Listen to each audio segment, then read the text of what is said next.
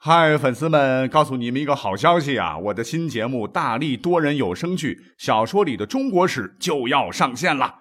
想要了解新节目或者跟我互动聊天，赶快来加入 VIP 粉丝群，入群二维码就在本期节目的声音简介中。你也可以添加我的小号，拼音大历史加幺零幺 D A L I S H I 幺零幺，然后拉您入群，我在那儿等你。管他正史野史。这里只有大历史，大力讲的历史正在播出。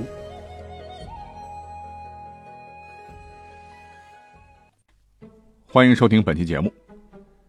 赵匡胤嘛，杯酒释兵权，黄袍加身呐，开创了大宋王朝。那这个故事我们都听过很多遍了哈。所谓一杯浊酒喜相逢啊，无酒不成喜。其实告诉各位哈，古代。有很多精彩的故事啊，都是在酒席间精彩上演的。那在我们这些普通人看来，哈，酒席之上，饭桌呢，那就是喝酒、划拳、聊天、增进感情的地方。可是有时候啊，在历史人物的眼中，这酒席的桌子转瞬间呢，可能就会变成你死我活的战场，阴谋阳谋啊，言语间是刀光剑影，杯酒间杀机重重。那除了杯酒释兵权呢，我们听得最多的。就是《三国演义》里头啊，曹操、刘备俩啊青梅煮酒论英雄，以及项羽为刘邦摆下的鸿门宴。那根据正史《三国志》记载啊，曹操和刘备应该是一起吃过饭，但有没有像《三国演义》里头写的那样的精彩，至今呢还没有定论。不过，早于青梅煮酒事件三百年的鸿门宴呢，在历史上确确实实是真实发生过。公元前二百零六年，风云际会呀。楚汉群雄齐聚鸿门，这个宴会啊，仅仅通过文字描述就觉得是，哎，好像在看一部高潮迭起、扣人心弦、险象环生的电影啊，至今是令人拍案叫绝。那这次宴会在历史上也因为间接的促成了项羽败亡以及刘邦成功建立汉朝而永留史册。当然，也得感谢人家司马迁呐，因为《史记》里头写的忒精彩。那听过我之前一期节目的朋友们可能有印象。还有一个关于九州的故事啊啊也很精彩。话说南北朝的宋武帝刘裕，为了代晋称皇帝，哎，当时也摆了个酒宴。因为当时是身在外哈，离都城建康太远，所以很多事呢迫于朝堂压力啊，不能明着来。你说不能明说，这憋得当然难受了哈。怎么能找到心有灵犀的帮手呢？于是啊，他在四百二十年的年初啊，突然是请众臣们吃饭。酒过三巡，菜过五味啊！刘裕忽然说：“兄弟们啊，当年桓玄篡位啊，要不是我挺身而出救晋氏于危难，晋朝这艘破船早就沉了。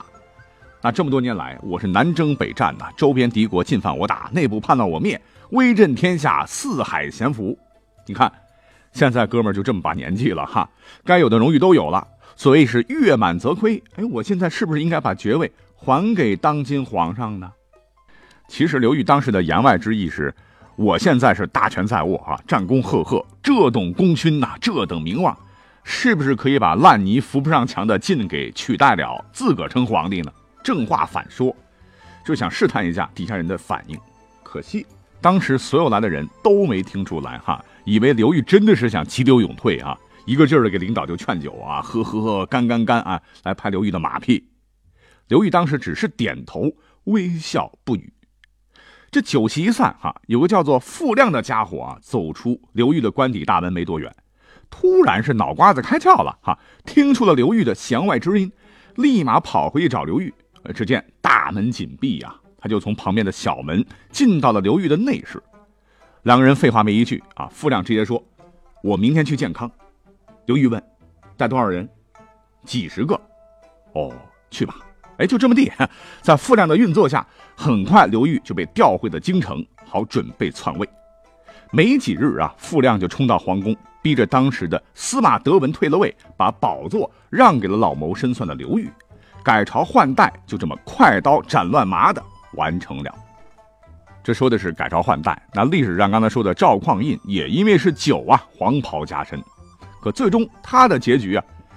哎，挺悲催，也是因为酒啊，突然间是稀里糊涂的暴亡，导致江山易主，留下千古悬案。当然，正史说啊他是病死的啊，其实现在看来是疑点重重，因为根据史书记载，公元九百七十六年十月二十日的夜里啊，赵匡胤是把弟弟赵光义叫来宫中喝酒，可能是哥哥啊想念弟弟了哈，让他陪自个儿啊喝个小酒，吃个小菜来叙叙兄弟情啊，反正是喝到很晚。赵光义当晚就在宫里面住下了。可是谁也没想到，第二天一大早啊，赵匡胤就毫无征兆的暴毙啊，享年五十岁。哈，还没等大伙反应过来，第二天赵光义就继承帝位，登基当皇帝。我们都知道古人寿命短，这个不假。可是赵匡胤行武出身，又是民间武术大师啊，精力充沛啊，身强力壮，没啥不良嗜好。白天还在意气风发的上班，前半夜还好好的能吃能喝，怎么下半夜就突然？驾崩了呢，啊，这一下当时是举国哗然呐，街头巷尾是议论纷纷啊，都觉得这个事儿没那么简单。根据北宋僧人文莹编写的啊《续香山野录》记载，那天晚上发生了什么事儿呢？当时是天寒地冻啊，宋太祖赵匡胤急唤他的弟弟晋王赵光义进入寝宫，还让旁人退下，只留下他们两个人是自酌自饮。退下的太监和宫女们，哈，那不能靠前呐，只能远远的看到烛光下赵光义是时而离席，有逊毙之状。他们还听到了太祖引祝福戳地，并大声说：“好坐，好坐。”那我们把这个细节再还原一下啊。话说是酒过三巡啊，夜色已深，赵匡胤呢看见赵光义好像老是躲在他后头，样子很害怕啊，觉得有几分得意哈。看看我弟弟这么厉害啊，照样被我压得住。当时下雪了哈，他看见殿前是雪厚几分，就扶着柱子用玉斧敲雪啊，边敲还一边回头对弟弟说：“好做好做，太容易了哈，真是太容易了，就这意思。”然后是解衣而睡，鼾声如雷。当夜赵光义没走啊，留宿于进宫。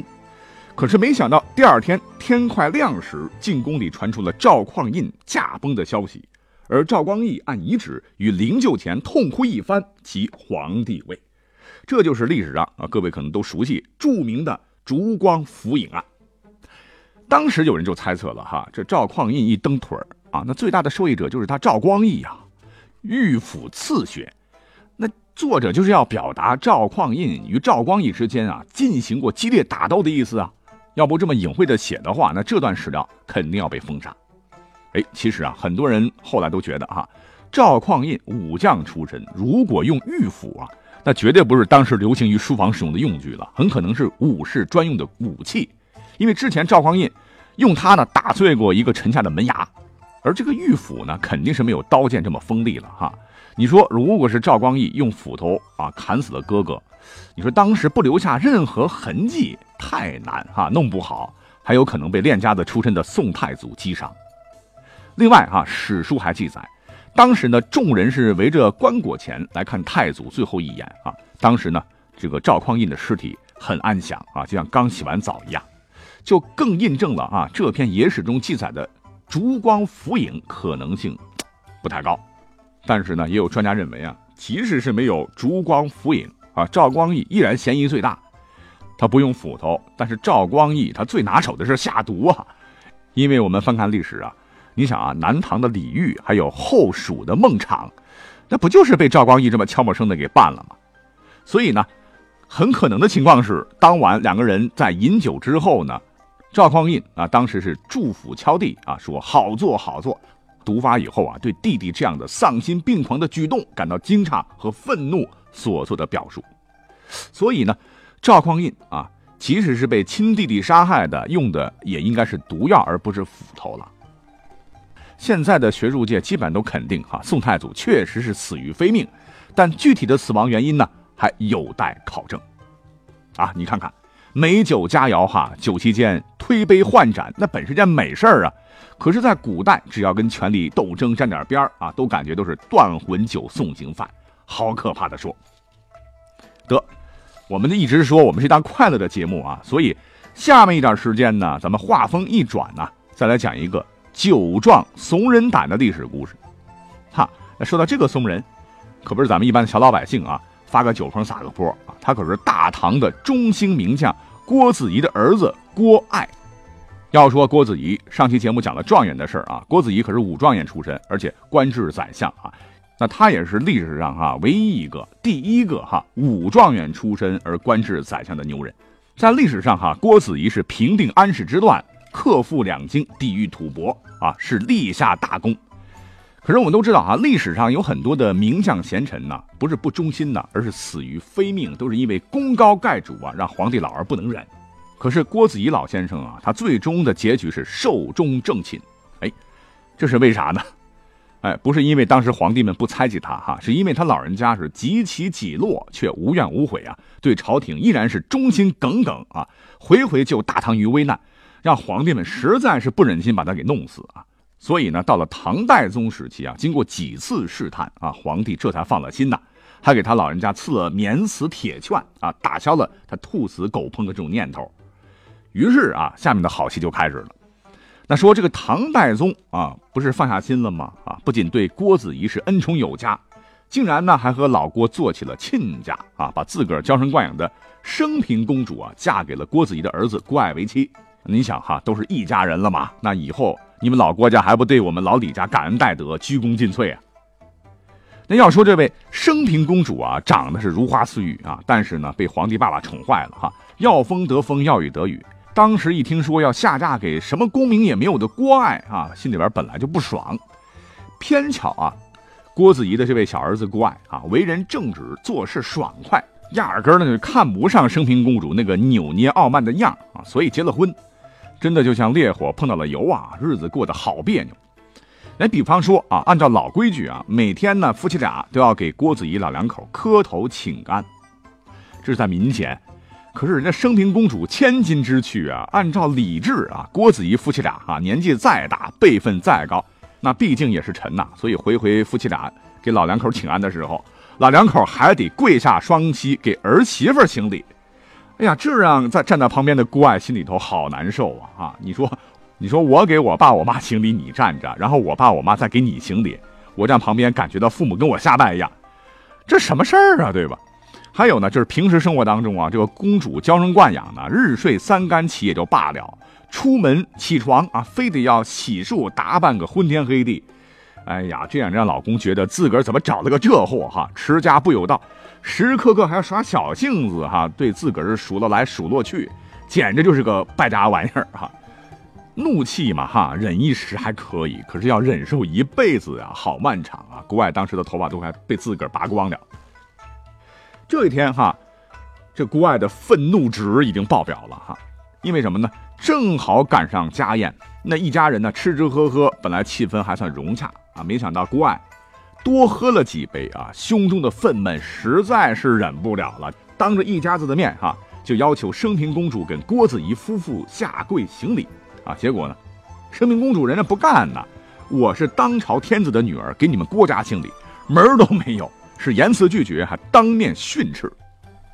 这皇帝的千金呐，谁敢指责半句？回到家啊，这个升平公主怒气难消啊，又讥讽了两句，是更加刺激了郭爱的神经啊。让郭爱直接怒吼道：“你不就是仗着你爸吗？哈，我老爹还不愿意做那皇帝呢。”这话可说出来了，就像泼出去的水啊。但是这样的话，可在封建社会是大逆不道，要诛灭九族的啊。所谓是酒是壮胆药啊。这郭爱是借着酒劲儿，哪还顾得了这么多？当时呢，公主是气得脸发白，浑身哆嗦。哈，好你个郭爱，胆大包天，连皇帝你也敢骂？你活腻了，你们家也活腻了吧？啊！一听这话，郭爱当时是气疯了。哈，哪还有时间听你解释？管你什么公主不公主，你就是我媳妇儿啊！我先揍你一顿再说啊！直接就把可怜的公主是拖回卧室，抡圆了拳头啊，左右开弓，乒乒乓乓乓一阵子暴揍。打的公主是哭爹喊娘，满面桃花开，这还得了哈？公主是立马是鼻青脸肿，跑回娘家向唐代宗皇帝哭诉啊，把郭爱说的这些话是添油加醋的全报告了。这边呢，郭子仪知道儿子竟然在酒后闯下了弥天大祸，诚惶诚恐啊哈，赶紧就把儿子给绑了，亲自送到皇宫里请罪。好在啊，唐代宗不傻，国家社稷还得依靠老郭家哈，咱再疼女儿。江山社稷为重啊！最后呢，在皇帝啊以及郭子仪的好言相劝的调解下，小夫妻最终是和好如初。经过这么一次折腾，升平公主啊，突然像是脱胎换骨，性情大变啊，变得是端庄贤惠啊，可能真的是把戴宗的话啊以及公公的话听进心里了，从此是一心一意的孝敬公婆，相夫教子。那他和孤爱的一双儿女呢，在夫妻俩的教育下哈，日后也成为了社会栋梁。而郭爱醉打金枝的故事呢，后来也被编成戏剧啊，是传唱开来，直到今天呢，仍为大家所津津乐道。好，酒桌上的历史故事就讲完了，好玩就好哈，我们下期再会喽。